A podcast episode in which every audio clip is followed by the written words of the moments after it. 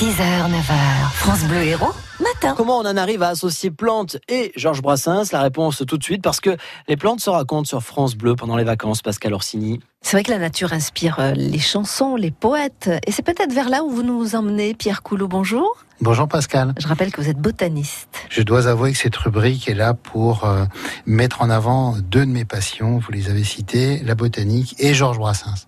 Georges Brassens, on parle de, de l'héros, tout le monde sait que c'est un poète sétois, et qu'il a, euh, quand on analyse son œuvre, mis souvent les plantes en avant dans ses chansons, et tout particulièrement les plantes de son enfance. Alors, bien sûr, euh, plus tard, il a rappelé que quand il allait chez la fleuriste, il n'achetait que des lilas. Alors bon, les lilas ne sont pas forcément la plante la plus commune chez nous, mais dans des euh, chansons euh, euh, plus proches de euh, son jeune temps, il évoque dans Auprès de mon arbre, mon copain le chêne, mon alter ego.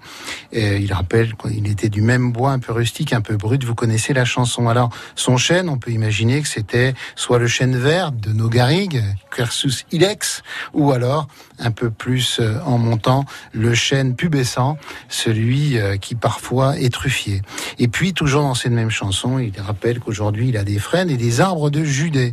Alors, les arbres de Judée, vous les connaissez, ce sont ces arbres qui fleurissent, alors qu'ils sont très méditerranéens, même si c'est une plante euh, non originaire de nos régions, mais implantée depuis des, des siècles. Et c'est une plante qui a des très belles fleurs roses, papillonnacées, qui fleurit très tôt, dès le mois de février et mars, et qui a la particularité, c'est qu'il fleurit avant d'avoir des feuilles. Donc, euh, au tout début de la floraison, c'est un arbre sans feuilles, juste avec des fleurs. Fleury. Et ouais, c'est c'est assez magique. Et puis, euh, il a également chanté le plus bel amandier du quartier. Vous savez, celui euh, pour les bouches gourmandes des filles du monde entier. Hein voilà. Et d'ailleurs, il fait partie des premiers euh, à fleurir aussi. Exactement. Voilà notre amandier, donc qui est un prunus. hein, on est dans les rosacées.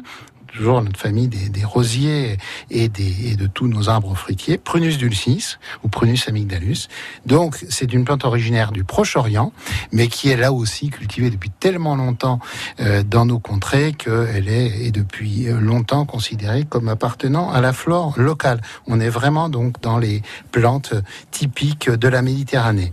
Et puis, il y en a eu beaucoup d'autres. Une jolie fleur dans une peau de vache, le grand chêne encore, la rose, la bouteille et la poignée de main. Et je terminerai par une touche un peu personnelle, car je pense ne pas être le seul papa qui, euh, adorant la chanson Je suis un voyou, a appelé sa fille Margot avec un T, car Brassens a écrit Si les fleurs le long des routes se mettaient à marcher, c'est à la Margot sans doute qu'elle ferait songer.